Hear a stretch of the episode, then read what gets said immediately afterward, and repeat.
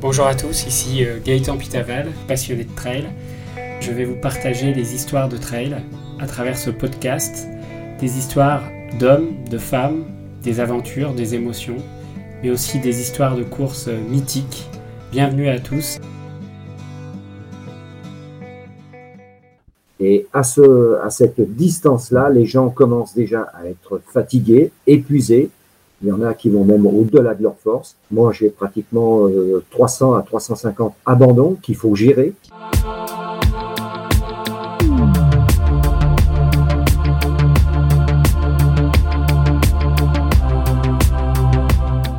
Bonjour à tous, bienvenue dans ce nouvel épisode de Trail Story.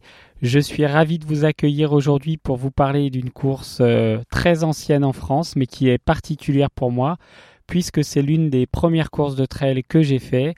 Je vais bien sûr vous parler de la Saint-Élion, cette course qui relie Saint-Étienne à Lyon. Je prendrai également le temps de vous parler un peu de l'histoire de cette course avec mon oncle Bernard qui est bénévole depuis euh, plus de 30 ans sur cette course et qui nous parlera un peu de l'histoire de cette course qui est devenue une course un peu euh, mythique et historique en France avec ses détracteurs un peu dans le milieu du trail par ses euh, portions de route. Mais en tout cas, ça reste bien une course populaire puisqu'elle est très appréciée et que de nombreux trailers s'y sont frottés pour euh, aller chercher des podiums sur ce beau chemin entre Saint-Étienne et Lyon. Bienvenue à tous.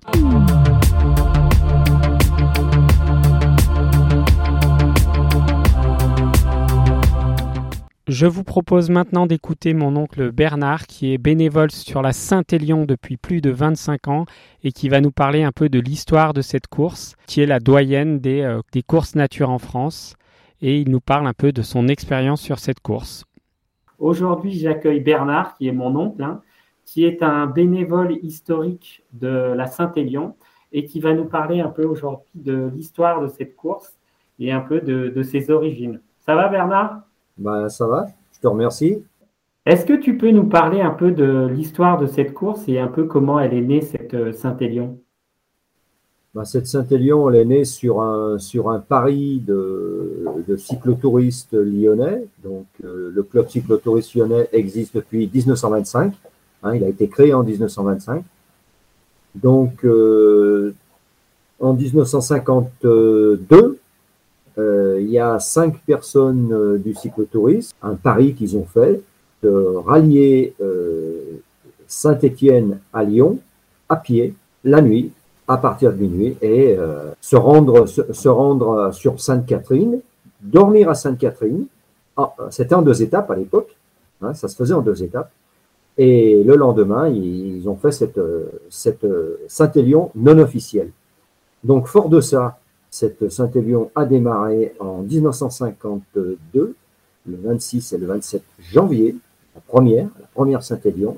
Il y avait 16 participants et elle s'est faite euh, bon an, mal an. Euh, donc il marchait et ça s'est fait officiellement comme ça. Et ça a démarré. Et puis ça a pris l'ampleur que tu, que tu as eu, puisque moi, quand je suis rentré au cyclotourisme en 1980 à peu près, au cyclo, donc euh, j'ai entendu parler de la Saint-Élion, c'était la doyenne des c'était la doyenne des, courses trail qui s'organisaient sur euh, sur ce département et puis j'ai participé j'ai voulu euh, participer à la Saint-Élion suite à mon entrée chez les sapeurs-pompiers en 81.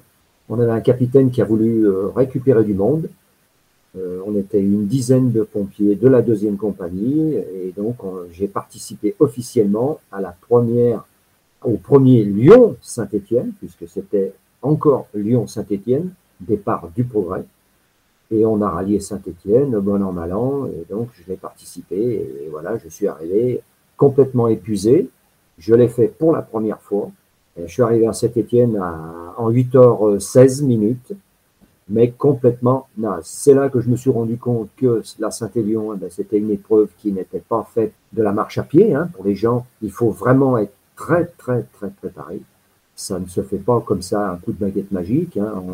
On, va pas faire, euh, va pas faire 70 km, 70 km à pied sans entraînement, un minimum d'entraînement. C'est un gros morceau. C'est là que je me suis rendu compte qu'il fallait vraiment être très, très préparé. Et j'ai fini fatigué, très fatigué. Fort de ça, ben, je l'ai refait plusieurs années, je l'ai deux années de suite. Par contre, ça avait changé de, de, sens. C'était devenu Saint-Étienne-Lyon parce que les cyclo-stéphanois ne pouvaient plus organiser, le club était vieillissant, ne voulait plus le faire et donc le cyclotouriste a voulu continuer et on a fait le, premier Saint-Étienne-Lyon qui est devenu la Saint-Élion et qui se fait maintenant, bien sûr, au mois de, au mois de décembre. Ils font concorder avec la fête des Lumières à Lyon, c'est devenu un truc vraiment très grandiose.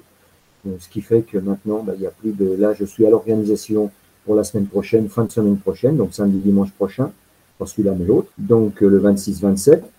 Et donc, on a déjà 13 000, plus de 13 500 inscrits officiels euh, qui vont faire toutes les, toutes les épreuves, puisque maintenant, il n'y a, a pas que la Saint-Élion, les, les 70 km, il y a la Saint-Express, la synthétique, il y a par équipe de 2, par équipe de 3, par équipe de 4. Donc, vous voyez, c'est un gros, gros, gros, une grosse, grosse organisation dont je fais partie depuis plus de, plus de 20 ans. Je suis toujours euh, responsable d'un site. Donc, je suis au camp, anciennement le col de la Gâchette. Donc, je suis, on est dans une ferme, un corps de ferme. Et puis, ben voilà, on voit passer des, des lumières toute la nuit. Et la nourriture, et donc on, on donne de, du ravitaillement à toutes, à, à toutes ces personnes, hommes et femmes. Bon, il y a de plus en plus de femmes, ce qui est bien, à mon avis parce qu'au départ, il n'y avait pas beaucoup de dames. Alors toi, tu es bénévole depuis euh, presque 30 ans maintenant, je crois, sur, euh, sur ce ravitaillement. Oui. moi, l'année où je l'ai fait, euh, j'ai eu la chance de te retrouver dans cette petite ferme. Et il faisait, je crois, moins, moins 7, moins 8. Et je me rappelle, mes, mes flasques avaient gelé, je ne pouvais plus boire. Donc, il y avait des seaux d'eau chaude à l'entrée du ravitaillement pour, pour faire fondre un peu la, la glace sur les flasques. Tu peux nous parler un peu de bah, cette nuit-là, qu'est-ce que vous devez organiser en tant que bénévole? Et, exactement où c'est sur la course, à combien de kilomètres c'est euh, le, point de ravitaillement que tu gères? Alors moi, moi je, on se retrouve nous, pratiquement au 36e ou au 38e selon le, kilométrage hein, du parcours. On, organise depuis, euh, on est en pleine organisation. Hein, nous on attaque le samedi matin. Moi j'attaque le samedi matin à 7 heures. Je vais récupérer du matériel. Euh, et on installe donc, euh, on installe toute, toute, notre nourriture, puisqu'on récupère de, de la nourriture, on récupère des bouteilles de gaz, on récupère des flashs, on récupère beaucoup, beaucoup de choses, beaucoup de matériel, parce que pour l'intendance, il faut beaucoup, beaucoup de choses. Il faut faire des chaudrons de, de soupe et d'eau bouillante. Il faut faire des chaudrons de 75 à 100 ou 150 litres d'eau chaude pour pouvoir vous faire de la soupe et du thé. Parce que c'est ce qu'on passe beaucoup. J'arrive à faire euh, peut-être 1500 litres de thé et puis 1000 euh, litres de soupe, tu vois. Quand il y a, quand il y a 14 000 ou 15 000 personnes, euh, il, faut, euh, il faut beaucoup, il faut que ça suive. Et à, ce, à cette distance-là, les gens commencent déjà à être fatigués, épuisés. Il y en a qui vont même au-delà de leur force. Moi, j'ai pratiquement 300 à 350 abandons qu'il faut gérer. Hein. Il faut gérer ces abandons. Donc, il faut des navettes, il faut prévoir des navettes, il faut prévoir des secouristes. On a un médecin, des quads pour aller récupérer les gens qui ne peuvent plus marcher, parce que ça nous arrive aussi. On en a eu rapatrié par hélicoptère il y a trois, deux ans ou trois ans euh, au signal de Saint-André-la-Côte. Il y en a un qui était complètement épuisé. Donc tu vois, euh, dans des conditions dantesques, puisque bon, euh, l'hiver, il, y a le, brouillard, il y a la neige, éventuellement il y a la pluie, et puis ben, si on ne peut pas poser un hélicoptère, il ben, faut aller récupérer cette, cette personne en quad. Donc tout ça, c'est une énorme organisation, et on est plus de 800, 850, voire 900 à l'organisation de tous ces, de tous ces aléas qu'il y a sur le parcours pour toutes ces personnes qui, qui courent. Voilà. Mmh. Donc c'est vraiment un gros, une grosse, une grosse part de boulot que les gens finalement ne voient pas par contre, on est énormément remercié par les gens parce qu'ils se rendent compte quand même qu'il y a toujours de la dynamique, le sourire. C'est vrai que ils ils sont un petit peu, on va dire, un petit peu acariates, ça va passer vite, tu vois. Mais bon, on est là pour, on est là pour eux, pour que l'épreuve se déroule parfaitement. Et jusqu'à maintenant, il n'y a jamais eu de gros, gros, gros problèmes. Voilà. Alors, en tout cas, euh, pour les auditeurs qui nous écoutent, je peux, je peux vous dire qu'en 2017, quand je suis arrivé au ravitaillement, Euh, il faisait à peu près entre moins 8 et moins 10. J'étais très content de retrouver Bernard et, tous les bénévoles au ravitaillement. Et Janine, et puis tous les et, et, toutes les, personnes disponibles au ravitaillement. Parce que boire un thé quand il fait froid comme ça, ça, ça fait du bien au moral. ok. Alors, sur cette Saint-Élion, toi, Bernard, dans, toutes les années où tu as été euh, bénévole, tu l'as vu évoluer, elle a pris beaucoup d'ampleur, cette course. Euh, est-ce que tu as vu des changements dans le comportement des trailers sur la course, dans les équipements ou autres? Est-ce que tu as vu euh, des choses évoluer? Ah oui, oui. Alors là, je peux te dire que moi, j'ai participé à ma première Saint-Élion, à mon premier Lyon-Saint-Étienne. on était tous en, en collant de vélo, puisque c'était il y avait énormément de, gens qui faisaient du vélo, donc des, des, pulls en laine tricotés par la maman, hein, tu vois, par la, par la mamie. Donc, tu vois, euh, c'était de l'équipement euh, basique, mais euh, chaud. Parce que je me suis rendu compte qu'il fallait pas faire ça comme ça sur un coup de, sur un coup de tête, hein, qu'il fallait être un minimum préparé. Donc, quand j'ai eu la chance d'avoir des copains pompiers qui nous ont qui nous donnait des, qui nous donnait des t-shirts secs à Sainte-Catherine, puisque Sainte-Catherine ou Saint-Christo, parce qu'on passait dans la boue, dans la neige, etc. Et c'était, c'était des, c'était dantesque en fait.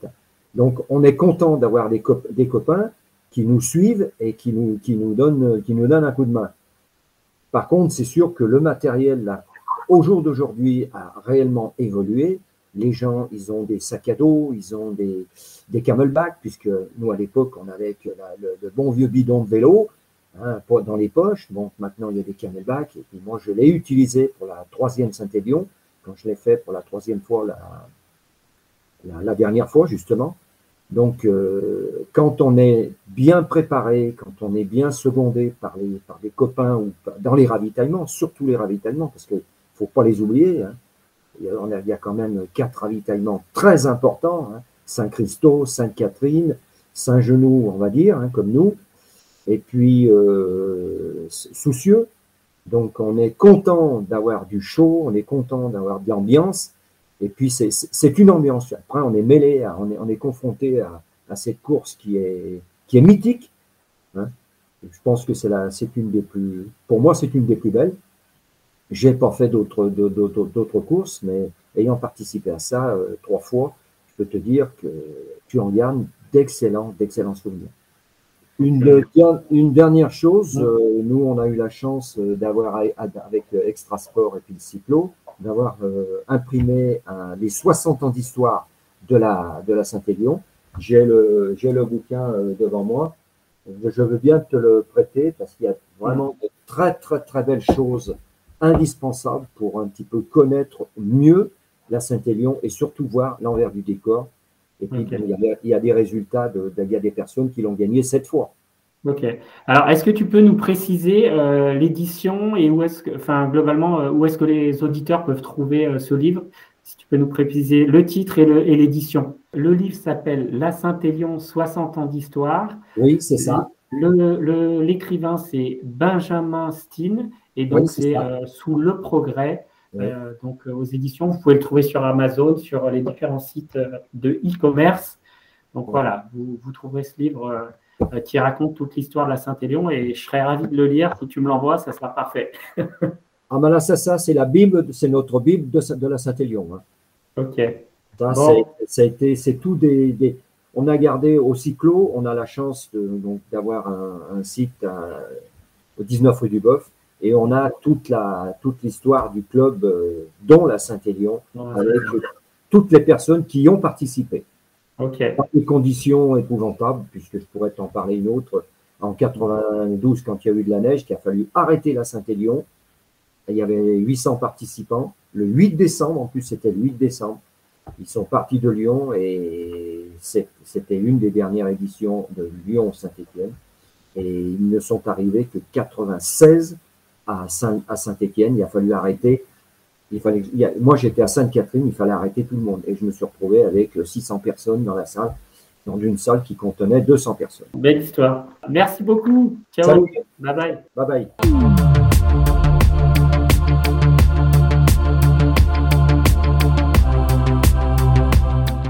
Après avoir écouté l'histoire de la Saint-Élion avec Bernard, je vous propose tout de suite d'écouter la deuxième partie de cet épisode avec ma Saint-Élion, où je vous raconte mon parcours 2017 sur cette course magique. Bonne écoute à tous, à tout de suite.